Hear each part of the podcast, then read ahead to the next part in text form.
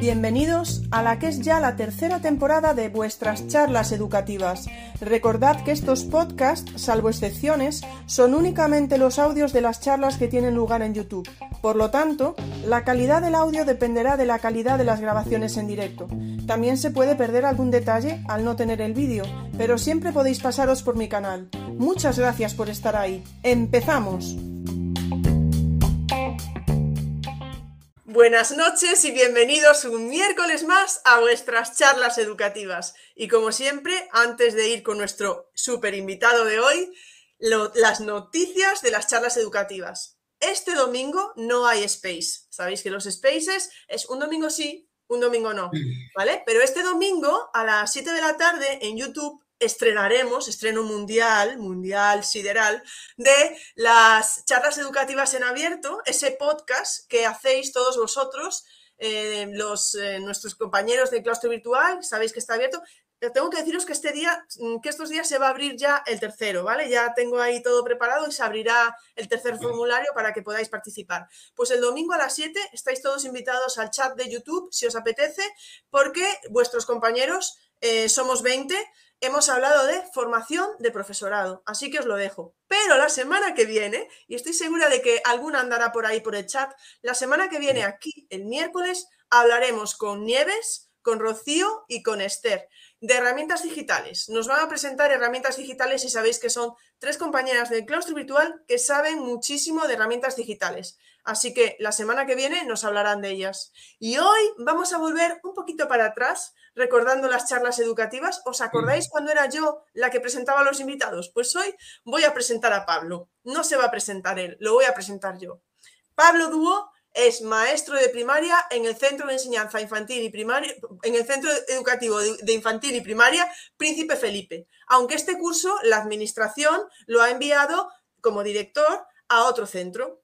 Doctorando sobre STEAM en educación. Además, tiene un Master TIC y otras titulaciones. Es tutor de los cursos de aula de futuro y de la Escuela de Pensamiento Computacional e, e, e Inteligencia Artificial del INTEF. Colaborador de la prueba de evaluación con el INE. Embajador del aula de futuro del INTEF. Finalista eh, de, de experiencias en SIMO 2021. Y este curso segundo premio nacional, mejor docente en educación primaria de Educabanca. Así que este es Pablo, que lo tenemos aquí. Y Pablo, ante todo, muchísimas gracias porque Pablo iba a estar en nuestras charlas en junio, en junio. Y habiéndole avisado, yo ya no sé si fue el jueves o el viernes, ¿verdad, Pablo? Dijo, sí, Ingrid, no te preocupes, yo estoy ahí la semana que viene. Hemos tenido que hacer este cambio de última hora, cosas que pasan, esto también pasa en las charlas educativas. Sabéis que tendremos a José Blas en junio y ha venido Pablo ahí contrarreloj. Muchísimas gracias, te lo agradezco muchísimo. Y cuando quieras, Pablo, pues estas son tus, charlas. Bueno, Ingrid, eh, primero agradecerte la, invitación, que siempre estoy desde el otro lado o viendo las grabaciones y para mí es raro ahora mismo estar aquí y saludar también a los que están viendo las charlas educativas. El tema que voy a presentar esta noche eh, va a ser un ratito de pensamiento computacional y voy a compartir una, un Geniali que había hecho, ¿vale? Sobre pensamiento computacional. Ingrid, ya se ve, ¿no? La, pantalla. Sí, perfecto, ya estás ahí. vale. Eh, me gusta comenzar con un poquito de, neuroeducación solamente, luego ya vamos a ver, le vamos a dar sentido a esta fotografía que está sacada de un congreso latinoamericano de neuroeducación, en la que los docentes nos centramos mucho eh, en el cerebro de, los alumnos, pero solamente nos dedicamos al desarrollo cognitivo y hay veces que nos olvidamos del cuerpo. Esto luego va a tener sentido cuando terminemos la charla de hoy que hay veces que los maestros lo que hacemos es dejamos el cuerpo del alumno fuera del aula y nos dedicamos a que su cerebro aprenda solamente el cerebro, que es nuestro fin. Luego veremos que esto puede cambiar con el pensamiento computacional. Durante lo que dure la charla, eh, vamos a explicar primero un poquito eh, qué es STEM y STEAM, porque STEM y STEAM son conceptos amplios y desembocan en el pensamiento computacional. Posteriormente vamos a ver cómo el pensamiento computacional aparece eh, en el marco de competencia digital del docente, cómo aparece en el currículo del alumno. Y haré eh, presentaré algunas herramientas con las que se puede trabajar el pensamiento computacional, especialmente eh, en primarias, donde me voy a enfocar porque es donde trabajo yo y es donde mejor me domino. Aunque esas herramientas tengo compañeros que en secundaria también la llevan perfectamente y también podrían ser igualmente de válida. Y ya cuando terminemos, pues eh, dejamos paso. Si alguien tiene alguna duda, pues pasamos a, resolver las dudas. Bueno, eh, o STEAM. Eh, esta foto de, de si veis, aquí son unos niños que están construyendo una impresora 3D en equipo. Esta imagen la he sacado hace dos o tres días de Francisco Javier, que en Twitter eh, comparte muchas cosas de pensamiento computacional y es una captura de un vídeo de niños construyendo una impresora 3D. Este, bueno, lo sabréis mucho de vosotros. Eh, este viene de las siglas en inglés Ciencia, Tecnología, Ingeniería y Matemática. Y es una de las competencias, no sé si sabéis que la LOMLOE que se publicó en, en 2020 eh, el Real Decreto que ha salido ahora de educación primaria, el Real Decreto 157 de, educación primaria salió hace unos días, establece una serie de competencias y una de las competencias que establece es la competencia matemática, ciencia, tecnología, ingeniería, STEM. Y ya para, para otro especialista también, pues veréis que en el currículo salen eh, en sexto de primaria un niño tiene que salir con perfiles de salida. Incluso hay tutoría y orientación para que los niños tengan unos perfiles de salida. Y en esas competencias hay unos descriptores. En esos descriptores, aparece el pensamiento computacional. Pero para mí, que es un error, es una opinión mía, no, de, de otros, mía. Eh, si para mí la A de arte eh, debería de haberse incluido en, en STEM, debería haberse llamado STEAM. Y os explico por qué. Según en la, literatura científica, cuando he estado haciendo algún, algún análisis de, estos conceptos, eh, en bachillerato en, incluso en el colegio en la escuela tendemos a diferenciar ciencias de, de arte. Sin embargo, la tecnología nos permite muchas veces crear arte eh, si editamos una fotografía, estamos usando tecnología. Eh, si editamos un vídeo, estamos utilizando tecnología. Si estamos diseñando en 3D eh, un objeto, estamos utilizando arte. Entonces, para mí hubiese sido más correcto haber metido la A de arte. os quería enseñar, esto es una imagen de Tinkercad, que ahora posteriormente lo veremos, pero aquí veis vosotros un hexágono. Os, dejaría ahora un minuto, pero es que si no, luego corre muy, rápido el tiempo. Este hexágono, eh, os preguntaría si este hexágono sobre su mismo eje va girando 360 grados de forma repetida, a mí me gustaría mm, enseñaros qué es lo que saldría. Entonces, aquí pulsando, vais a ver, pongo en grande, Fijaros con bloques de programación en el cual aquí hay un bucle, como ese hexágono, si se repite y gira un poquito, otro hasta 360 grados, le voy a dar a cámara rápida para que lo veáis. Fijaros si hay arte o no hay arte, porque se crearía un jarrón, los niños dicen un frutero, con impresión 3D. ¿De acuerdo? Eh, otra cosita, las siglas ciencia. ¿Por qué ciencia? Porque el niño, bueno, la ciencia eh, es todo aquello que se puede observar, se puede predecir, se pueden cometer errores y se puede eh, investigar. La tecnología es todo aquello, como veis aquí, que los niños usan mm, aparatos y dispositivos electrónicos. La E de ingeniería ingeniería viene de, genio y es todo eh, aquellas personas que son capaces de inventar algo para la sociedad, incluso para trazar soluciones o, eh, a problemas de una forma mm, creativa. Y también, pues como vamos a ver, pues se usan las matemáticas. Entonces, para mí hubiese sido mejor llamarse STEAM, porque hay mucha creación detrás de lo que hacen los niños con el pensamiento computacional. ¿Y cómo se trabaja el STEAM en la escuela?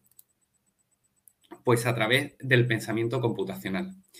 Hay muchas definiciones de pensamiento computacional, pero a mí la que me gusta es de Jesús Moreno, que eh, él es profesor de universidad, también ha sido director de la Escuela de Pensamiento Computacional y en un vídeo de YouTube eh, le escuché decir que era comprender el potencial y el funcionamiento que tienen las máquinas.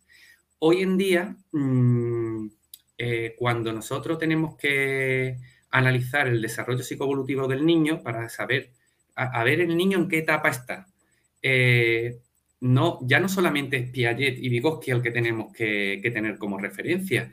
Eh, ahora está la neuroeducación, pero también están las máquinas y el niño de ahora no se desocializa igual que el niño de, antes, de hace 20 o 30 años. Estamos en una sociedad líquida, es decir, eh, antiguamente mi, abuelo cuando trabajaba, se casaba y tenía niños, ya sabía lo que le iba a ocurrir hasta el día de que se jubilara. Sin embargo, hoy en día, como te pegues un año, dos años sin tocar una máquina o aprender con los móviles, eh, te quedas desfasado y no haces mm, tareas de la vida cotidiana como puede ser sacar dinero en un cajero o pedir cita eh, en, la, en la DGT, por ejemplo, o en sanidad. ¿Cómo se trabaja el pensamiento computacional en la escuela? Bueno, pues mm, esta clasificación la he hecho yo, no es que la haya sacado de, ningún sitio, pero viendo, podemos trabajarla de forma desenchufada. ¿Cómo se trabaja de forma desenchufada? Pues eh, es todas aquella, eh, aquellas actividades que no necesitan de dispositivos electrónicos ni de Internet. Os pongo un ejemplo, no sé si os ha pasado en la vida, eh, la realidad, mm, los que sois del taco seguramente habéis comprado por todo lo grande, pero los que hemos ido al Ikea a montarnos un mueble, em, seguramente cuando habéis estado montando el mueble y vamos por el paso número 8, cuando voy a poner un tornillo en una tabla, me doy cuenta que la tabla no tiene un boquete. Y era porque en el paso 2 no me he dado cuenta que esa tabla, en vez de estar de una forma, tenía que estar de otra. Y tengo que desmontar todo y volver a ir paso por paso a, montarla. Entonces, el pensamiento computacional es como una serie de instrucciones que tenemos que ir siguiendo y eh, nos permiten resolver problemas. La programación, el pensamiento computacional no code significa eh, toda aquella que no eh, hace falta usar bloques de programación. Esto lo hace muy bien Ingrid con, su, con sus charlas virtuales, programa charlas eh, lo hace muy bien Quique Subirá, lo hace muy bien Sandbox, lo hace muy bien el profe Villamate. Se crean unos geniali que son mm, para darle un premio. Eh, con unas temáticas, unos escape room que yo los he usado, ¿eh? son recursos que se comparten. Ellos son los únicos que saben cómo se ha programado ese Geniali. Pero no digo que no lo hagan porque no lo sé, pero ¿habéis pensado vosotros, por ejemplo, eh, decirle al niño que haga un Geniali o que haga un Kahoot? Y que sea el niño el que programe el Kahoot. Yo el año pasado, por ejemplo, a ellos les decía, chicos, nos vamos a programar un Kahoot de ciencias sociales, por ejemplo, de, del sector primario, secundario y terciario. Les decía, eh, un grupito va a hacer sector primario, otro secundario y otro terciario. Os tenéis que buscar unas preguntas y luego saldréis aquí a la pizarra y vosotros le vais a poner el Kahoot a vuestros compañeros. Que el niño se haga un Kahoot significa que el niño se tiene que leer, el que la toca el sector primario, se tiene que leer el sector primario. Pero de cuatro preguntas que tiene que resolver el niño, que tiene que poner cuatro, una es del sector primario. Las otras tres, que son las preguntas distractorias, las, que las falsas, tendrá que buscarlo en el sector secundario y terciario. Por tanto, está estudiando de los tres sectores y encima está aprendiendo a programar. Eh, en este caso, no code. Pues lo mismo con un Geniali, con un formulario de Google, etc. Esas son las no code, las que no necesitan bloques de programación. una web también es una no code. Luego está también la programación por bloques, que yo suelo utilizar sobre todo Scratch, porque es muy, intuitivo para los niños con los bloques de, colores, como ahora veremos. Y Scratch también es un simulador, que luego todo lo que se programa en Scratch aparece en la pantallita de Scratch, pero son simulaciones. luego se puede llevar a la, a, la realidad con robots. Y las simulaciones, que también ahora vamos a ver un ejemplo de que ya hay programas que te simulan eh, placas como la que vamos a ver ahora, que tengo también aquí al lado. Y el pensamiento computacional también en la escuela se puede trabajar, bueno, pues con robótica, con inteligencia artificial, con placas, con tecnologías multisensoriales, como pueden ser las gafas de, realidad virtual o las impresoras 3D. Eh, todo esto, eh, si se trabaja de forma pedagógica, que ahora lo vamos a ver, ahora vais a ver ejemplos, no solamente sueltos, sino que tengan un sentido para el niño junto con lo que toque en una unidad didáctica que esté programada o alguna efeméride, lo, lo que sea, es el pensamiento computacional.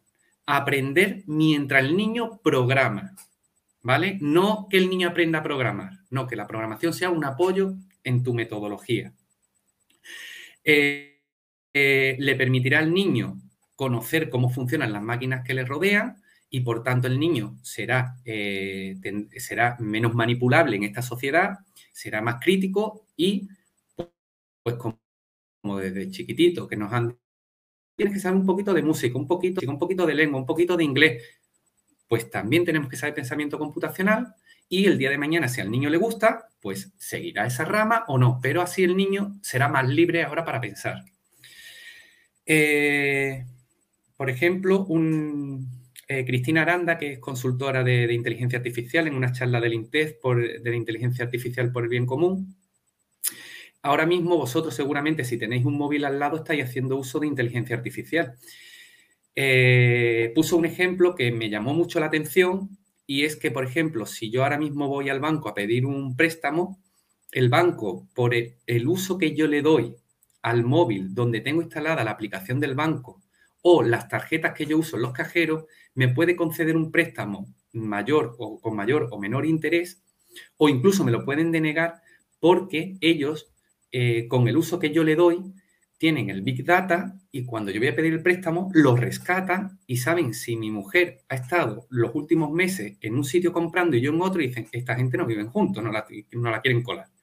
Entonces, para que sepáis cómo funciona ya la sociedad. Ingrid, ¿se ve, no? Sí, sí, sí. Se, se escucha, ¿no? Perdón, perdón. Sí, sí, se escucha, se escucha. Es que yo tengo desconectado el micro mientras. Vale, vale, perdón, perdón. Digo, a ver si es que estoy hablando solo, que hay veces aquí que se me va el internet, si no me pegas un toque por el teléfono. Eh, ¿Beneficios en la educación de saber eh, pensamiento computacional? Bueno, pues los centros educativos, los que gestionan, los equipos directivos, una cuenta corporativa, hay que saber eh, programarla, tenerla, una gestión de datos, hacer formularios, utilizar una web, aplicaciones, QRs, eh, todo eso también es competencia digital y es pensamiento computacional. Mm, un ejemplo, si yo voy a mandar o soy profe y quiero mandar un mensaje a los padres por un Gmail, eh, si yo le mando un mensaje a todos los padres, oye, mañana en el carnaval traer este, este disfraz. Eh, tengo que saber, cuidadito, que como haya un padre y una madre que estén separados, estén en juicio y yo mande todos los correos, me puedo meter en un lío por protección de datos. Entonces tengo que saber que en vez de marcar todos los destinatarios, marcaré CCO y a cada uno le va a llegar el mensaje, pero ninguno se va a ver la, el correo de otra persona que pueden estar en conflicto. Entonces, son cositas que nos hacen ser menos manipulables, como he dicho anteriormente. Para los docentes, ¿Para qué nos vale el pensamiento computacional? Bueno, pues como recurso de enseñanza, como vamos a ver ahora, como metodología, como portfolio donde podemos recoger eh, trabajo de los niños y para compartir y editar recursos, como he dicho anteriormente, lo que hacen en Geniali, en Scratch también se pueden compartir, reeditar eh, proyectos, ¿vale? Y compartirlos. Y los estudiantes, pues que le permiten, pues, eh, adquirir hábitos de resolución de problemas, creatividad, competencia digital, competencia lingüística, competencia STEM, etc. Eh, nos vamos a meter, esto va a ser rapidito, en el marco de competencia digital docente, aparece también la palabra pensamiento computacional. En el 2017 y en el 2020 aparecían mm, de forma más asidua, pero ahora en el 2022, ahora os explicaré, aparece menos y, os digo dónde. ¿Qué es el marco de competencia digital docente? Pues en el 2017 el INTEF publicó una serie de áreas de competencia digital que tiene que tener un docente y lo que se pretende ahora con el nuevo plan de competencia digital que está creando el Ministerio de Educación es que igual que en el inglés hay A1, A2, B1, B2, C1, C2, hay una serie de competencias digitales que van a estar catalogadas como A1, A2, B1, B2 dentro de unas áreas. En el 2017 se publicó el marco de común de competencia digital, en el 2020 salió en el BOE y ahora en el 2022, hace unos días, se ha publicado el borrador donde van a meter un área más, antes había cinco y ahora hay seis, que es competencia digital que debe de adquirir el alumnado. Son estas las competencias que debe tener un profe y que pretenden homologar. No sé, no sé todavía cómo lo van a hacer, si van a, a pedir certificados de cursos que se han hecho o de evidencias para eh, ponernos un A1, un A2, un B1, un B2 en cada una de estas áreas. Y el pensamiento computacional en este último borrador aparece en el área 3, en enseñanza, en, orientación y apoyo en el aprendizaje y en el área 4, en el 4.3, retroalimentación y toma de decisiones. Aunque para mí el pensamiento computacional sería todo, debería de aparecer en todos los sitios viendo lo que hemos visto anteriormente. Programamos, que os aconsejo también en Twitter, programamos que los sigáis porque son la caña y trabajan el pensamiento computacional en la educación mm, de manera muy eficaz y muy creativa. Eh, programamos hizo una síntesis de que el pensamiento computacional ya en el Real Decreto de Infantil, el Real Decreto 95-2002, que se ha publicado también hace un mes, ya en infantil ya aparece eh, la palabra pensamiento computacional en el área número 2. En primaria, en el Real Decreto 157 que se publicó hace menos una semana o diez días, no me acuerdo exactamente, creo que fue, sí, más o menos, aparece en el área de conocimiento del medio y en el área de matemáticas. Y ahora cuando se publique el de eso y el de bachillerato, que estará a punto de publicarse, también va a aparecer, según los borradores, eh, la palabra pensamiento computacional. Y ahora, una vez que ya hemos visto, hemos conceptualizado qué es el pensamiento computacional, vamos a pasar un poquito a la parte práctica, ¿vale? Desde educación infantil, ¿cómo se puede trabajar el pensamiento computacional? Yo lo que os aconsejo, yo lo que he hecho, mi experiencia, que nos ha ido muy bien en el colegio es establecer un área, una asignatura de libre configuración que en mi caso iba desde primero de primaria hasta sexto, pero se puede hacer desde infantil. Problema, que hay falta de formación del profesorado en este tipo de metodología. ¿Cómo eh, lo solucionamos nosotros en el colegio? Yo que estoy de maestro de primaria, eh, en los colegios, me imagino que en todos, siempre hay uno o dos maestros de más que lo meten de apoyo.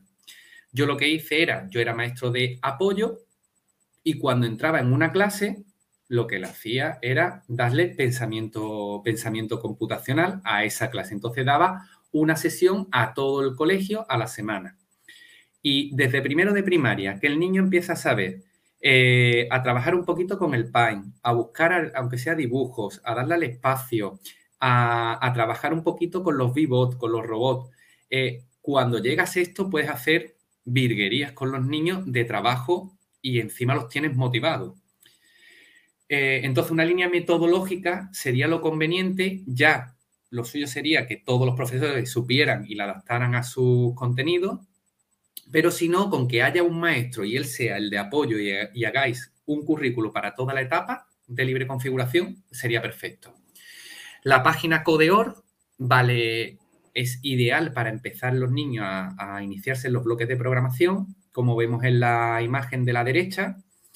Es un perrito y los bloques de programación siempre van de arriba, se van insertando hacia abajo, ¿vale? Y al final son instrucciones que se deben de ir cumpliendo y ejecuta eh, la simulación. Tenemos para 4 a 7 años, de 5 a 8, tenemos eh, bastantes actividades y la primera para los niños chicos es como puzzles. que solamente tienen que ir deslizando. Otra actividad, eh, el Vivot o el Vivot es la abejita que veis en los paneles, estos son del cole, que tenemos muchos paneles, o los Scornabot, que al final, o Learning Mouse, que también existen, que al final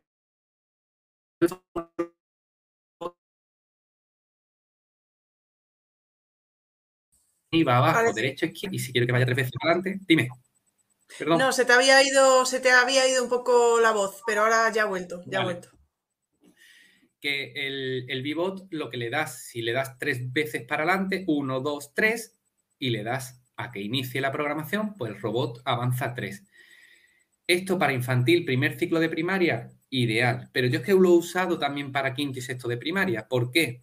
Porque tú puedes decirle al niño hacerle concursos o carreras de relevo y dependiendo del contenido que tú estés dando en ciencias, naturales, en sociales, en lengua, tú le puedes decir al niño, eh, ve de un transporte marítimo a uno aéreo, ve de uno aéreo a uno marítimo pasando por uno terrestre, ve de una ropa de verano a una de invierno, las emociones, eh, ve de aquella cara que pones, eh, que, pones en Halloween, aquella cara que tiene los ojos con forma de cascada. Y, y al final el niño tiene que ir pensando. Y paneles de esto hay de multiplicaciones, de divisiones, de letras hay barbaridad. Entonces, dependiendo del contenido que demos, sería ideal si lo uso para ese contenido, no darlo por dar. Eh, placas de programación. Mm, las placas de programación, no sé si también se me ve, Ingrid, cuando yo comparto pantalla, ¿se me ve a mí también un ladito o no? Sí, sí. Sí, bueno, eh, voy a pero te pongo en grande ahora para que se vea. Bueno, para que, se vea, esto es una placa de programación, esta es la Makey Makey, aquí tengo otra que se llama Echidna, ¿de acuerdo? Y ahora vamos a ver cómo, funciona. Y aquí tengo también otra que se llama Microbit, Arduino, bueno, las tengo por aquí y ahora vamos a ver cómo funciona. Eh, recuerdo el año pasado que, Beatriz Cerdán eh, tenía un proyecto que era ET, me encantó, ¿vale? La enhorabuena desde aquí, si lo está viendo, que, ella lo que hizo es que el ET, al saber un poquito, no mucho poco, pero al saber programar con Scratch y utilizar la placa Makey Makey, ella conectó su ET y parte del ET, si lo tocaba, eh, hablaba ET. Entonces, esta placa Makey Makey lo que hace es sustituye al teclado. Y si nosotros lo programamos, una parte vaya a nuestro cuerpo y se crea, por ejemplo, uno la conecto a una mano y como el cuerpo conduce la electricidad, la otra lo conecto a algo que sea que conduzca la, electricidad, como en este caso la chica está cogiendo el Makey con un palo, con una varita de hierro, y cuando toque un órgano que seguramente tiene aquí unas chinchetas o tiene algo metálico, ella ha programado que suene un sonido. Eh, os voy a dejar aquí en la presentación que luego se la dejaré a Ingrid. Si queréis ver esta experiencia, se llama también, que la he hecho yo, Aprende Ciencias con Meki Meki, que la publicó el INTEF. Y veis aquí a una niña que estaba aprendiendo el relieve de España y la hidrografía de, España, programando con Scratch y con Meki Meki. Y lo que hacía ella era, cada vez que tocaba un relieve, pues sonaba su nombre. Y entonces ella, en ese proceso de programar, en vez de decirle colorealo y escríbelo, pues lo estaba programando, lo estaba grabando, lo estaba manipulando. Y entonces, cuando yo les puse a ellos la evaluación, que la tenéis aquí en la experiencia, cómo sale, cuando yo les puse, eh, una de las evaluaciones fue un plickers, eh, casi todos los niños aprobaban. ¿Por qué? Porque la habían manipulado. Maestro, pero si esto lo he, lo he, grabado yo, lo he puesto yo, se lo he puesto aquí en la, en la maqueta. Entonces, aquí tenéis un vídeo también que podréis ver. Lo que pasa es que creo que este se le ve la cara a la niña, entonces ahora mismo no lo voy a poner, pero lo tenéis ahí en la presentación. Eh, otra opción para trabajar el pensamiento computacional, Tinkercad. Impresión 3D, la simulación de placa, Arduino y Microbit. Eh, ¿Qué es Tinkercad? Tinkercad es un programa que veis aquí, que yo me puedo crear objetos. Eh, Mm, por favor, si alguien va a usar Tinkercad, que sea con sentido. Es decir, Tinkercad, como veis aquí, hay muchas figuras geométricas y cuerpos geométricos. Es decir, si yo estoy en matemática trabajando, trabajando los cuerpos geométricos, entonces es ideal usar Tinkercad. Si uso, si estoy en matemática trabajando las magnitudes y viendo lo que mide en realidad una taza y yo convirtiéndola aquí, ahí es donde hay que aplicar Tinkercad. No aplicarlo, no, vamos a ver, vamos a hacer diseño 3D, pero ¿con qué sentido? Pues, que, fortalezca los contenidos que estamos dando en una unidad didáctica. Eh, aquí lo que hacen los niños, por ejemplo, es un cilindro con otro cilindro hueco y los niños van cogiendo una taza real de, la clase, van midiendo y lo van pasando. Fijaros que Tinkercad lo tiene puesto ahí en milímetros, entonces están pasando de milímetros a centímetros. Entonces es un apoyo metodológico. Eh, otra forma de, Tinker, eh, de hacer cosas con Tinkercad, recurso del maestro. Eh, estas fichas que veis a la izquierda es José Antonio Marín, un compañero de la Universidad de Granada, que se hace fichas gamificadoras, se la crea él con impresión 3D y las utiliza en su clase con los alumnos de magisterio. Pero fijaros la creatividad que hay que tener para meter una gamificación que mete él y luego las fichas las canjea por puntos para la nota. Aquí tengo algunos ejemplos de años anteriores, por ejemplo, con la pandemia que hicimos eh, sujeta mascarillas, como la chica que tiene aquí que se le ve el cuello por atrás, que se puso su nombre, llaveros, hemos hecho proyectos de formación con los profes y se han hecho bolas de Navidad, como este que pone Anabel, hemos hecho concursos de redacciones de Halloween y hemos hecho llavero con forma de calabaza. Y hoy, por ejemplo, hemos estado trabajando en esta semana, estamos trabajando en cuarto de primaria que los niños se fabriquen un llavero para el Día del Padre, que es esta semana, y entonces se lo regalan al padre. De todas formas, también he visto por ahí, eh, se lo vi al profe Villamates, creo, hace poco, mm, unas creaciones con Tinkercad y que luego iban donadas a, no me acuerdo quién era, luego me puede escribir, me puede matar, pero bueno, da igual. Eh, que también se puede trabajar el aprendizaje servicio, ¿vale? Y venderlo con un fin. Y Tinkercad también tiene una opción que es crearse clases. Igual que, Classroom, tú te creas tu clase y los niños pueden entrar. Y todos los proyectos se ven ahí a modo de portfolio. Tinkercad, eh, no sé si nos acordamos cuando estábamos en quinto y sexto, el profe que venía nos traía la tabla de madera y teníamos que hacer un circuito con con un clic, con una bombillita, con una pila, con un interruptor y creábamos una conexión. Bueno, pues Tinkercad eh, nos permite esos elementos plasmarlos en la pantalla y eh, utilizarlo y hacernos nuestro propio circuito. Eh, voy a empezar por de derecha a izquierda. Veis a la derecha la placa Microbit. esta es ideal para quinto y sexto de primaria porque tiene 25 juegos de LED y con ella puedo crear caras, puedo crear eh, formas, puedo crear palabras. Incluso eh, esta placa sirve de cabeza de cerebro para eh, robots sencillos. Si veis este de aquí, que es de Mivo, de, de Botix, esto es una placa Microbit que tiene una conexión USB por encima y le puedes programar que vaya a la derecha, a la izquierda, los tiempos, etc. Esta placa también tiene unos cables de cocodrilo como el de Makey Makey y le podemos programar que detecte si algo está mojado, húmedo o no. Entonces, os voy a enseñar aquí un vídeo. Primero, cómo, cómo, la programé yo para que pusiera al menos mi nombre solamente. Vais a ver cómo la placa original la tengo aquí colgando delante del ordenador, pero sale la P, la A, la B, la L, la O y luego un corazón.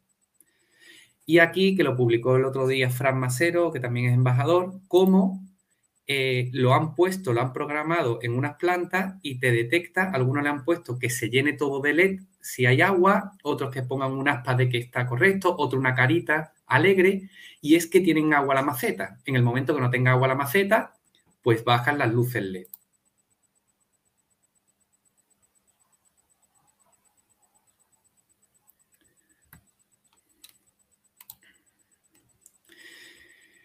Y lo que os he dicho de Tinkercad, eh, aquí vamos a ver otro vídeo, cómo puedo, mm, si estas placas son costosas, cómo puedo abaratar eh, los costes y puedo trabajar eh, circuitos de manera que no tengo que gastar dinero. Si yo le doy en Tinkercad, Vamos a darle al play. Aquí vemos una simulación de un circuito donde tenemos una pila. Si pasamos el ratón por encima, vemos que esta es la salida positiva y la negativa. Tenemos un interruptor, tenemos una resistencia y tenemos la luz. Eh, los elementos los podemos ir sacando desde aquí y si le damos a iniciar simulación, lo que hemos programado es que cuando el botón esté pulsado con el ratón, veis cómo se enciende la luz roja. Aquí, eh, esto es la típica maqueta. Fijaros, ya no hace falta ya comprarla. Saco la pila y directamente poniendo los circuitos, los cables que se sacan desde aquí arriba, se ponen, se unen. Incluso si el voltaje es muy grande y no pongo resistencia y le diese a iniciar simulación, se ve que la bombilla sale un dibujito de fuego como diciendo, oye, ten cuidado que esto te, podría explotar. Entonces, incluso hasta eh, los riesgos se disminuyen. Eh, y se aplica el típico circuito que podemos eh, hacer en clase, pues con simulaciones con Tinkercad lo podemos eh, resumir. En este caso tenemos la tarjeta Microbit, también un Fijaros, aquí la tarjeta Microbit no hace falta que me la compre, la puedo poner y hay un montón de ejercicios en Tinkercad. Aquí, por ejemplo, era un sensor de alarma, cómo funcionan las alarmas. aquí lo voy a poner más adelante alarma. Fijaros, aquí sale una sombra. En esta sombra es donde detecta la alarma y esto sería una persona, si se mete aquí dentro, ¿cómo sonaría? Y si nosotros nos metemos dentro de la sombra, pues entonces la tarjeta Microbit, en vez de estar positiva... El aspa saldrá, el signo de, de exclamación. El sonará como una alarma. Lo sacamos y en este caso tenemos la placa de Arduino 1 con la protoboard. Nosotros podemos poner los cables y en esta simulación... Aquí lo que hacemos es, eh, con esta placa, eh, que la tengo yo aquí realmente también, que, es esta, es la misma. Si os fijáis, no sé si Ingrid lo, está viendo aquí, es la protoboard y, y la placa de Arduino. Eh, aquí lo que hace es esos cables, que también los tengo por aquí, se ponen prácticamente como están ahí y lo que hace es que si hay luz de, solar, entonces la bombilla eh, se apaga. Y cuando es de noche se va la luz, pues se enciende sola.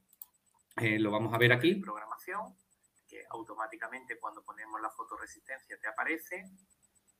Y si le damos a iniciar simulación, vamos a esconder el código. Como comprobamos, le damos foto. Fijaros, aquí yo ahora puedo, dándole la fotoresistencia, aquí supuestamente es de noche, si este botón lo deslizo hacia el sol, es que más luz, se va a apagar la bombillita. Resistencia, esto sería de noche y conforme nos acerquemos a la luz del sol haya luz. ¿Ves cómo se apaga? Se apaga. roja se apaga. Y es un detector de luz. ¿Vale? Este mismo detector de luz es el que tiene programado los coches. O el de humedad que hemos visto anteriormente, cuando detecta que hay luz, porque se activen los parabrisas. Bueno, de aquí de, Tinkercad, que sepáis que Tinkercad para la impresión 3D, para los circuitos y para los bloques de programación, mm, también, siempre que sea, por favor, con sentido pedagógico, no por usarlo con los niños. Otra cosa que se puede trabajar con, pensamiento computacional, bueno, la realidad aumentada y virtual. Aquí no voy a entrar mucho porque sé que hay bastante, pero sí os quiero, quiero me, me gustaría llamar la atención, sobre todo en la foto de la izquierda de arriba, en el que los niños están trabajando con el Merge, Merge Cube, la realidad aumentada, pero si os fijáis que hay en la mesa al lado, libretas, hay libros y hay tablets, es decir, con sentido, con algo que estén dando eh, eh, realmente, no que lo estén dando, ah, vamos a ver esto, qué realidad aumentada, uh, qué guay, y cuando pasa un minuto ya no le presta atención. Aquí estaban trabajando los órganos de los sentidos y estaban viendo el ojo que, que estaba en el libro, ellos con realidad aumentada estaban viendo el ojo desde diferentes perspectivas.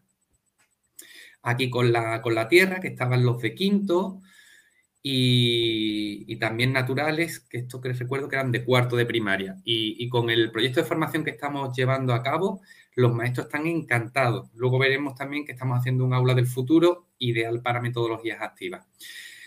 Y otra cosita, con Tinkercad que podíamos programar objetos y con programación, que lo vamos a ver ahora, también está CoSpace. CoSpace os permite hacer mundos virtuales meter personajes y esos personajes que aparezcan por vuestro mundo virtual. Y los niños lo que se crean son museos, pero museos, por ejemplo, un segundito, museos, por ejemplo, eh, de ciencias naturales, de animales, museos saludables, se van creando salas, eh, y en, ese, y en ese, esa creación de hacer un museo están trabajando matemáticas, las formas, las distancias, están trabajando ciencia y están creando. Y con CoSpace lo bueno es que también nos lo podemos poner en una gafa de realidad virtual y los niños entrar por el museo. Recuerdo que el año pasado eh, la señorita de religión me vino un niño y me dice, Pablo, eh, ¿me puedes dejar la gafa de realidad virtual? y, el teléfono y digo, ¿para qué hice? Es que tengo que presentar a la señorita de religión eh, el trabajo. Y digo, ¿cómo se las he hecho? Dice, con CoSpace, si, si vosotros veis la señorita religión que nunca se había puesto una gafa de realidad virtual, viendo el trabajo y ella paseando por la clase, le puso nada más quitársela y dice, un 10. Ya está. Bueno, eh, y programación. Eh, programación con los chiquitillos, sobre todo, si ya habéis pasado de Codeor, de, de Code, eh, con Scratch Junior o Scratch. Aquí lo mismo que antes, fijaros, podemos ver una mandala y esta mandala, si yo os hiciera una pregunta, ¿vosotros qué veríais? Pues yo veo algún cubo, yo veo rombos, yo veo un octógono muy grande. Bueno, pues los niños, aquí para hacer una mandala, tienen, vamos a ponerlo aquí para que lo veáis.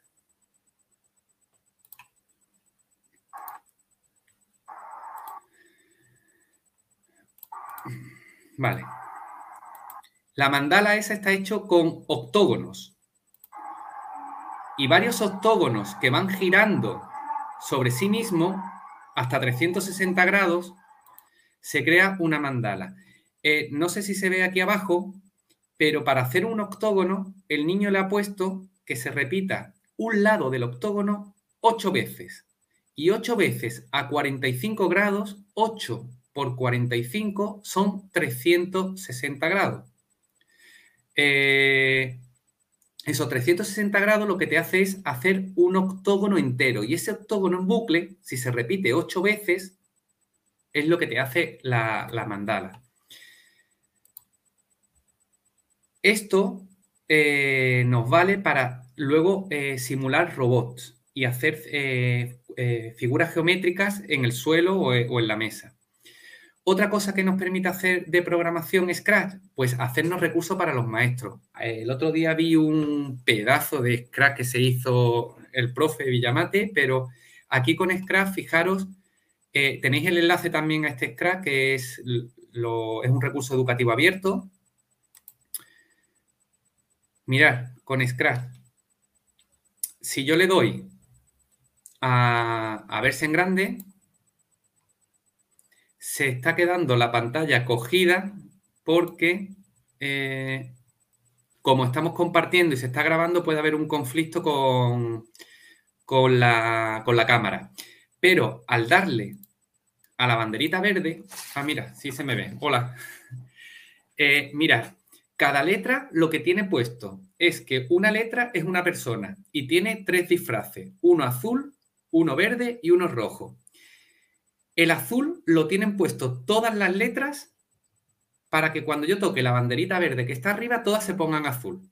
Y cada una tiene una instrucción que es que si toco la tecla del teclado A, la A se ponga verde, pero si la toco con el ratón, se ponga roja y si la toco con el teclado y se pone verde, que me sume un punto. Entonces yo le puedo jugar con los niños, ¿vale? Y hacerle preguntas. Y siempre que le dé al rojo se van a poner todas azules, le doy al verde azules. Ahora, una pregunta con la A, ¿vale? Tipo de determinante que se pone delante de los nombres, artículo. Correcto, le doy a la A del teclado, se pone verde y me suma un punto. Que la B, Incorrecta, paso el ratón por encima, pulso y se pone roja. Igualmente con todo. Si me abro dos ventanas, pues puedo jugar con dos niños o con dos grupos a, a pasapalabra. Y lo bueno es que si tengo webcam, la webcam directamente te lo reconoce y pueden jugar ellos.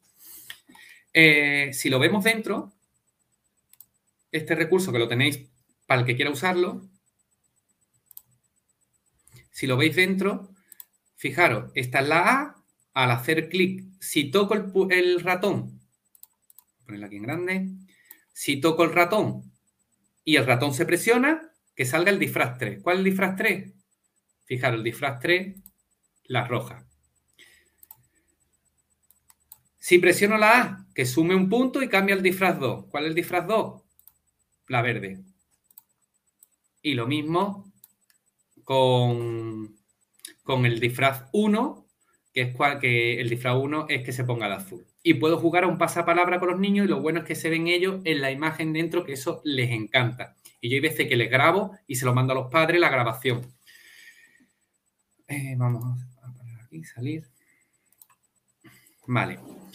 Tenéis también eh, aquí una experiencia del INTEF que fue eh, finalista en Sismo Educación este año, no estuvo premio, pero estuvo una de las finalistas, que cómo trabajar el siglo XIX con inteligencia artificial y con Scratch.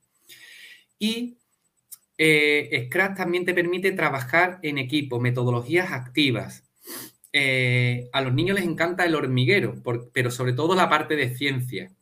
Vamos a poner un vídeo y ahora os diré, vamos a verlo aquí. Así, aquí también veis en casa que es de verdad. Mirad, aquí invitaron a Camilo, el cantante que canta la de Vida de Rico, y unos informáticos programaron que todas las tablets y los móviles se sincronizaran y le hicieran un videoclip. El videoclip, Ingrid, tranquila, que le he quitado el sonido para que no haya luego conflictos al subirlo a YouTube. Y, eh, y no me voy a poner a cantar, ¿vale? Porque soy horroroso, entonces ya nos vamos. Eh, pero vaya a ver como la secuencia del, del ah, vídeo, del, del tráiler que le hacen a él. Fijaros los informáticos todos. empezar. Y se me durmió el hombro derecho. Te vas a quedar con la mano sopa. ¿Vale? Estoy listo, vamos. ¿Vale? ¿Estamos, chicos? Ahí le quito el sonido. Y bueno, vamos a ver que todos lo sincronizan, todos los, los dispositivos. Hay una llave ahí, pasa, y ahora empieza una secuencia. Y esto es todo cantando con la canción de Vida de Rico. Si ponéis en YouTube o en Google El hormiguero Vida de Rico, las tablets, os va a salir este y lo veis. Bueno, eh, aquí surge la duda. Vienen los niños a la clase y te vienen con, maestro, esto lo podemos hacer nosotros con Scratch. Y dices tú, mm, vale, lo podemos hacer. Pero ¿qué sentido le doy yo para que sea un aprendizaje significativo? Como estábamos en febrero y en abril era el día del libro, pues dije, pues nos hacemos un tráiler de, del Quijote. Entonces nos, leímos la versión resumida del Quijote, eh, dividimos en escena un resumen del Quijote y cada niño con una tablet tenía que hacer una escena del Quijote. Imaginaros el trabajo en equipo que ahora os voy a decir que trae esto. Vamos a ver si se ve por aquí. Aquí están ellos. Lo mismo, a ver, fijaros, una estampa del Quijote en la mano de la niña. Al principio es un folio que se convierte en el Quijote y va pasando por las tablets. Esto que estáis viendo tiene mucho de trabajo en equipo, mucho de inclusión, de atención a la diversidad. Aquí todos tenían una misión y todos se tenían que poner de acuerdo con todos, porque el primero, que era la atención a la diversidad, acné, eh, le puse lo más fácil, pero todo el mundo le tenían que preguntar a él y, y, coordinarse con él, y con el segundo, y con el tercero, y el séptimo con el segundo, y el séptimo con el tercero. Oye, ¿cuánto dura la tuya? ¿Cuánto dura la tuya? La del cuarto, ¿cuánto dura la del quinto? ¿Por dónde sale tu, personaje? ¿Por qué eje Y sale? ¿Por el I20? ¿Por el I40? ¿Por el I-20? ¿Qué color, qué tonalidades de color tiene tu escena? Porque yo le tengo que poner la misma tonalidad. Eh, y hay un trabajo en equipo y como todos tienen que sincronizar lo que salió, pues hubo muchas, muchas pruebas, pero al final, fijaros cómo va, y van contando ellos la historia. Luego le pusimos música, que es que ahora mismo aquí no se la puedo poner, ¿vale? Porque es del Quijote. pero cuando se encuentra con los molinos gigantes, pues aquí se encuentra con los molinos gigantes y te hacen un resumen los niños. Eh, cuando termina, que es lo que me gustaría enseñaros, que no se le ven las caras tampoco, está oscura, pero la emoción cuando termina y los gritos que pegan como si hubiese marcado España en la final de un mundial,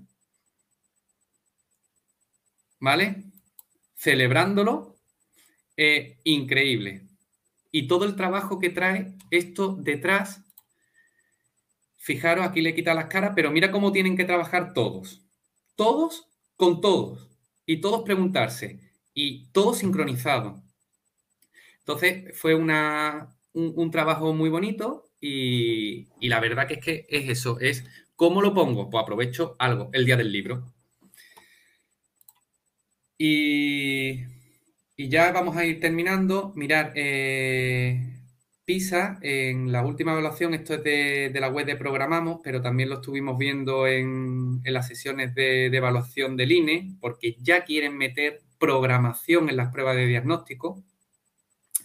Y aquí, por ejemplo, hay condiciones y aquí lo que vemos es que la, estos cuatro bloques que están aquí, estas dos losas que se repiten en todo para formar un mosaico. Ayer o antes de ayer vi eh, a José y a algunos profes que hicieron un mural de, pi y yo lo que veía eran bucles.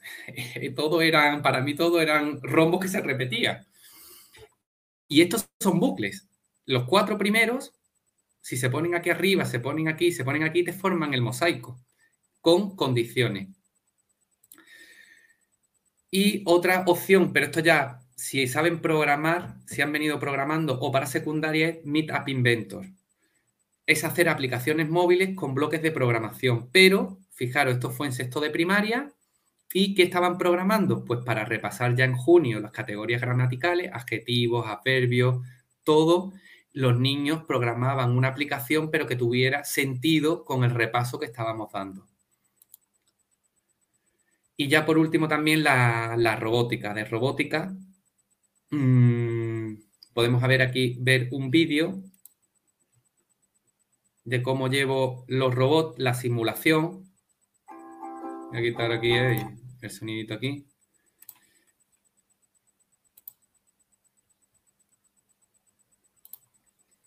Aquí lo que están trabajando es, fijaros, con bloque de programación, que la bola salga 45 grados, luego gire en una posición de 170 grados y luego 270 grados. Y ahí están trabajando con velocidades y ángulos. ¿Veis? Todos en grupo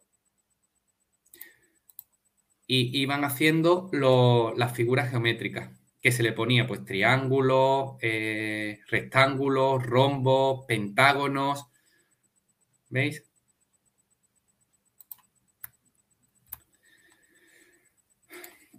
Bueno, tenéis eh, también para trabajar la robótica, aquí un niño estaba trabajando un, torito para levantar carga.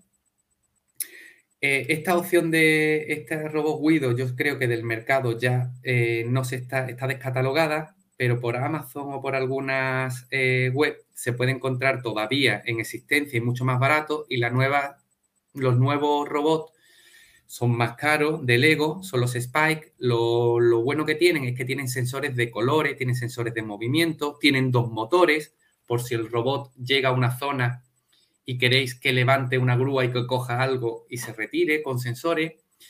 Y son muy sencillitos, de verdad. Mm, si empezáis con una progresión de pequeñito, con el Vivot, con, con Guido o con construcciones de Lego, mm, esto les chifla. Y mirad, uno de los problemas que yo le ponía en la pizarra, un reto. ¿Qué sabemos? Las distancias. Pues que el, la esfero mini que habéis visto antes, si la programo a velocidad 60 durante un segundo, me va a avanzar 40 centímetros. Esta era el que sabemos. Y la bola empieza aquí. ¿Cómo llega a la meta? Pues fijaros los deberes que me traían los niños. Y luego lo programaban, la bola con reglas de 3. Si 40 centímetros en un segundo, 80 centímetros en dos segundos, 120 centímetros en tres segundos. Y iban poniendo las medidas. Algunos niños incluso usaban los palmos. Ya cada niño se estaba buscando estrategia para resolver el problema. Y usaban, yo se lo puse pintado en el suelo con cinta, Y cada niño se buscaba la forma para resolver el problema y hacer que la bola fuese desde la salida a la meta.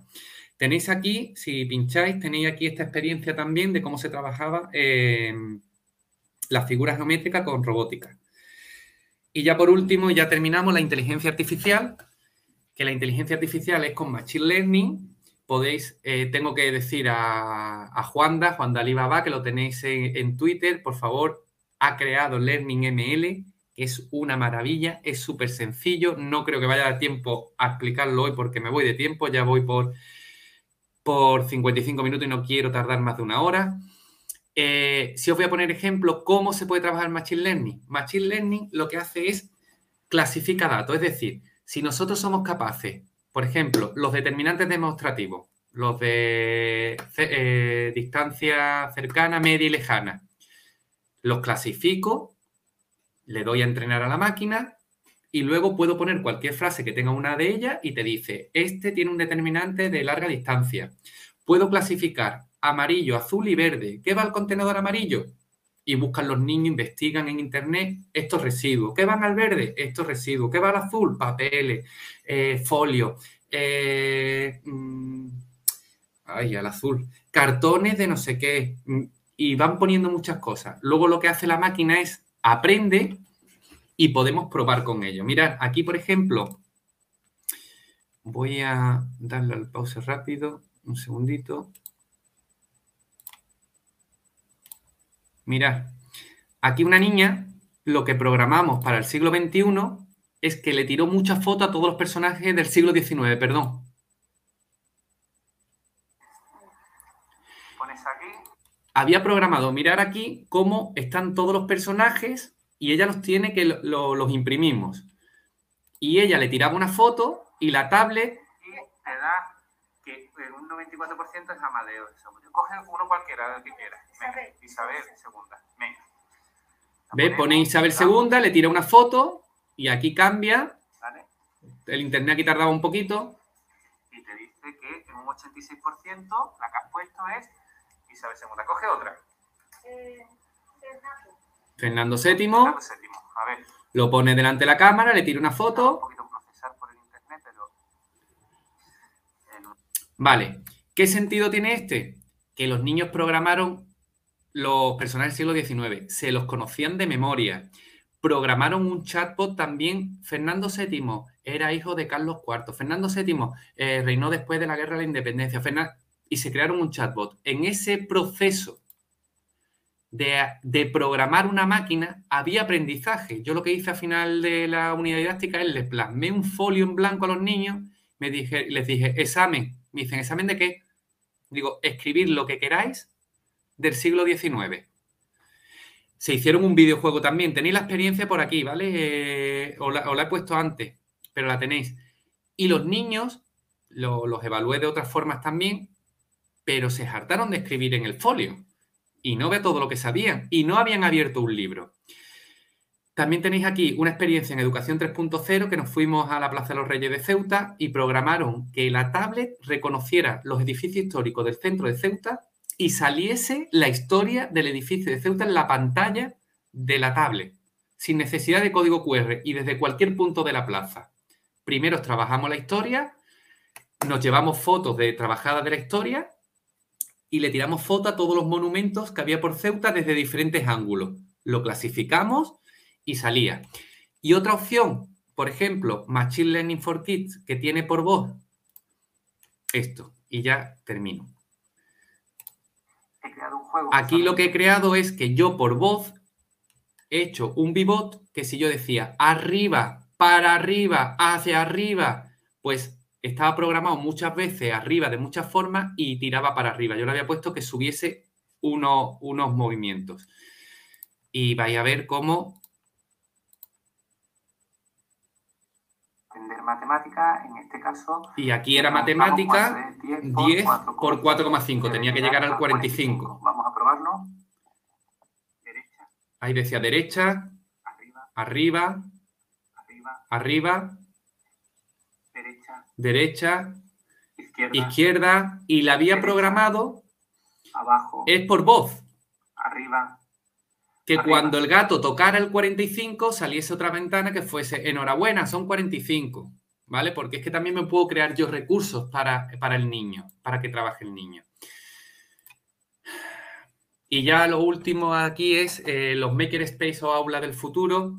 Eh, os voy a dejar una frase de un, otro embajador de La Rioja, Guillermo Medrano, una máquina, que dice que no hay innovación sin aprendizaje y no hay tecnología si no hay pedagogía. Es aprender currículo y más.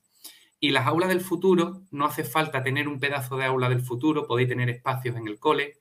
Las aulas del futuro ya se están implantando en algunas universidades para, mm, para enseñar a los futuros docentes. Los centros de profesores de las diferentes consejerías están creando aulas del futuro para que los profesores vayan a formarse, pero es que ya los institutos y los colegios están formando aulas del futuro. Y estas aulas del futuro lo que te permite es trabajar las metodologías activas. Eh, y ya termino, muchas gracias. Y como veis, si el niño le metemos el cuerpo en el aprendizaje, el pensamiento computacional, el niño tiene que manipular, el niño tiene que ver, el niño tiene que escuchar, el niño tiene que intercambiar con otro cerebro y se tiene que mover, el aprendizaje será mucho más significativo que si solo nos dedicamos a dar las clases tradicionales. Y yo ya, eh, Ingrid, con esto dejo paso a, a las preguntas. Muchísimas gracias, Pablo. La verdad es que ha sido muy interesante. Has hecho, tú me lo has dicho, ¿no? Es que Ingrid, esto da para muchas horas. Has hecho un recorrido mm, general que además estoy segura de que te ha costado, ¿no? Luego, si quieres, me puedes meter el Geniali por el chat privado para ponérselo yo a ellos en el chat y luego lo dejaremos en el comentario fijado del vídeo de YouTube y mañana también os lo subiré a Twitter, ¿vale? Si quieres, me lo puedes meter ahí para los que están en el chat, ya que están ahí, que se lo puedan llevar, ¿no? De regalo, ¿te parece? Vale. Y te, voy a poner ahí, bueno, porque ibas a dejarlo, ¿no? Lo dijiste, vamos, o sea. Sí, sí, sí, sí. Vale, sin problema. Por eso, por eso. Te voy a poner las preguntas que ha habido, mm, después de todos los comentarios también de que les ha gustado muchísimo la presentación. Eso ya los verás. Como siempre digo, ¿eh? si tienes un momento de bajón, te pasas por el chat y te va a subir la moral. Tenemos a nuestro Quique que pregunta, lo de usar un, profe de apoyo para esto, entonces, ¿qué pasa con los chavales que necesitan ese apoyo? Esto es muy fácil, eso también lo tenía planeado cuando lo hicimos en 2016. Mira, Quique, eh, te voy a poner el ejemplo. Yo le tengo que entrar a, Ingrid de apoyo, ¿vale? Y, porque tiene alumno que necesita apoyo. Si yo estoy de apoyo, eh, pues digo, pues hicimos el horario de manera que yo no le entro a Ingrid, le entro a su paralela, me llevo la clase de su paralela y la paralela es la que le hace el apoyo a Ingrid. Por tanto, no se pierde el apoyo.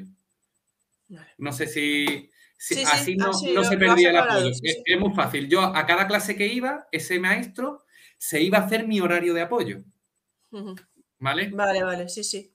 Bueno, Bea hizo una pregunta, Bea que estaba por aquí escuchándote, pero dijo si son muy caras las impresoras. Que, conste que ya le contestaron, ¿eh? porque le contestó por aquí, creo que fue eh, Ana, que decía a partir de, de, 300, Quique, que decía a partir de 200. 200 en el Leroy Merlin y la construye ella. Y luego teníamos por aquí incluso eh, Mar, que hablaba de Wallapop, ¿vale? Tenéis luego también lo que es la tinta, que se llama PLA, el filamento. Eh, tenéis mm, para hacer un montón de impresiones y vale 17 euros. Y la impresora eh, ronda de, alrededor de unos 200 euros, la más baratita, que es la que tenemos nosotros en el cole. Y, da para muchas posibilidades. Los niños les encanta, ¿eh? Bueno, y aunque sabemos que no vamos a tener tiempo para entrar demasiado, José Antonio nos pregunta, ¿puedes comentar el proyecto de la hora futuro con metodologías activas? Pues mira, eh, el aula del futuro mm, no es un aula que esté asignada a, una clase. El aula del futuro viene de, Bruselas, de, la escuela de, Bruselas, de la escuela europea, y, y se llama Future Classroom Lab.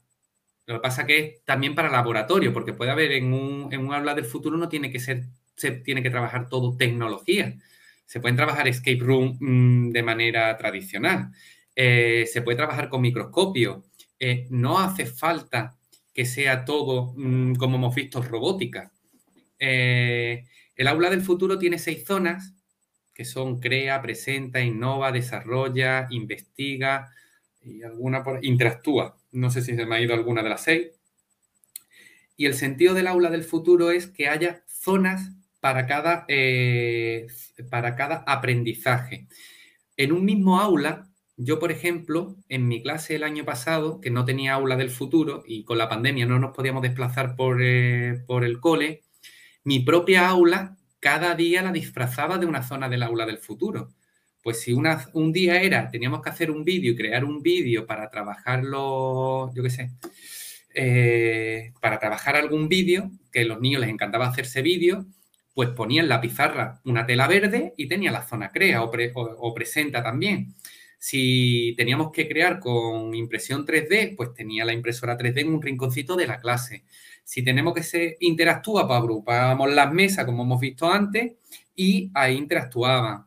Eh, no hace falta que sea un espacio, ni se tiene que dar todo en una misma sesión de 45 o 55 minutos. Se puede dar durante varios días o durante varias semanas. Y sí os recomiendo que eh, el INTEF, ahora porque ha cerrado el 31 de enero la... No, el 31 de enero fue la convocatoria, pero el INTEF da 12 cursos de aula del futuro que son cursos mixtos. Esos cursos mixtos dan de atención a la diversidad, de robótica, que lo da Fran también, eh, de aula del futuro para equipos directivos, cómo se, crea un aula del futuro en un centro.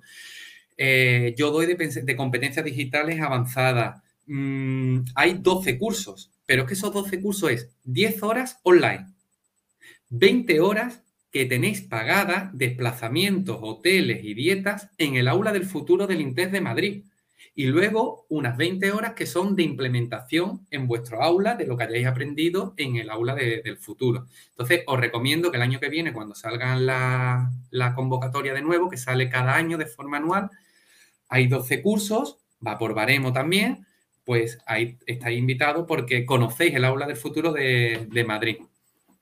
Bueno, como ves, te estoy poniendo por aquí. Muy interesante lo que estás diciendo, ¿eh? Muy interesante. La verdad, eh, hay, que, hay que, ya sabéis que mirad bien cuando sean las convocatorias, ¿vale? Para, para estar y también, y también recomiendo que hay muchas aplicaciones y muchos programas para trabajar en el aula, pero solamente que escojáis, que os centréis en una, una unidad didáctica o en un mes, que no sea quiero hacer todo a la vez, porque es que veis a lo mejor esta presentación y quiero hacer todo, todo no se puede. Saber qué aplicación está adaptada a qué cada contenido. Y luego yo le creaba también rutinas de pensamiento y les preguntaba a los niños, oye, ¿te ha gustado Quizzes? O oh, Quizzes no me ha gustado. Eh, no la uso más. Eh, tiene que ser la que le guste a ellos bueno, como ves aquí, eh, Tony nos dice que también estaban con, están ahora con MBot. Además, yo creo que ha puesto bastantes cosas por Twitter. Dice que la cooperación es muy importante, que colabora muchísimo. Sí, sí. Además, otra cosa, a mí me gusta ponerlo de cuando los trabajan en grupo, no sé si lo he dicho antes, de tres en tres, no de dos en dos ni de cuatro en cuatro. ¿Por qué de tres en tres? Porque o hay mayoría absoluta o dos opinan una cosa, uno otra. Entonces le digo, oye, hay mayoría absoluta, dos, por lo que hagan ellos. Que luego fallan, esto es ciencia.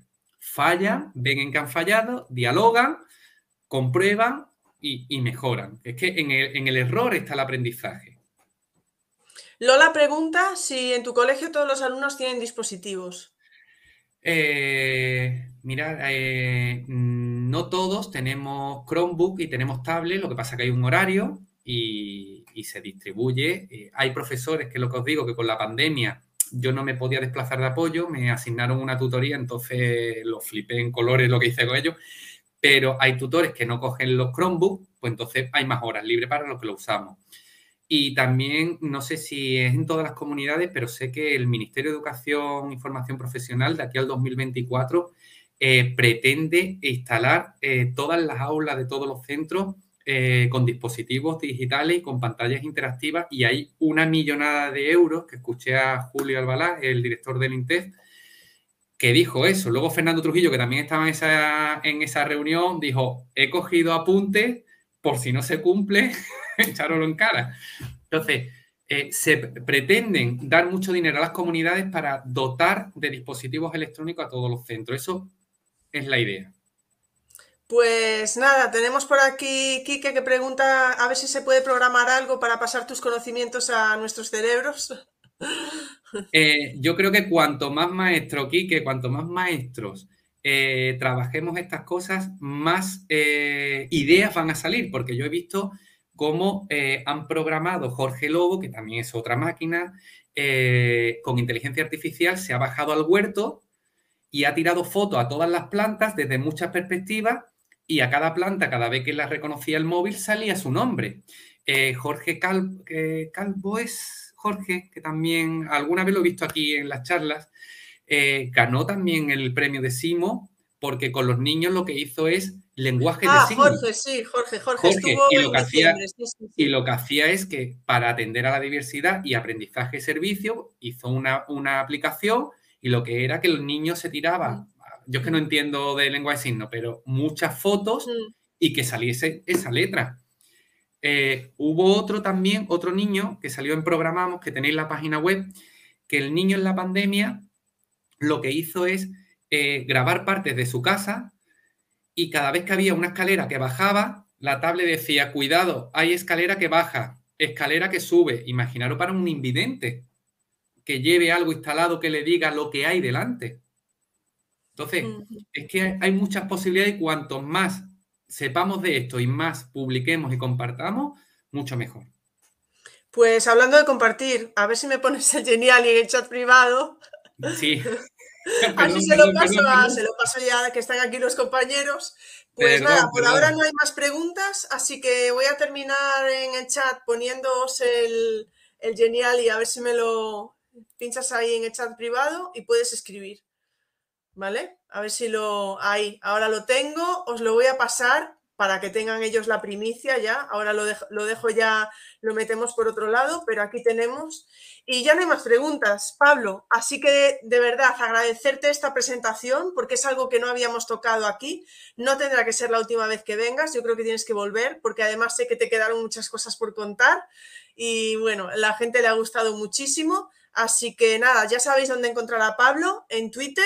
Eh, Pablo, ¿cómo es tu Twitter? Es par... Es para ti. Es para ti, vale. Pues recordad, por favor, encontrad a Pablo, seguidlo. Si os queda alguna duda, se, la podéis preguntar ahí. Os dejaré el Geniali también en, el comentario fijado de, YouTube. Lo meteremos por Twitter. Y Pablo, nada más. Muchísimas gracias por estar aquí hoy. Muchísimas gracias al claustro virtual. Y Muchas nos gracias. nos despedimos a, Y, a todos. Muchas gracias, Pablo. Venga, hasta, luego. Un beso. Un abrazo. Chao, chao.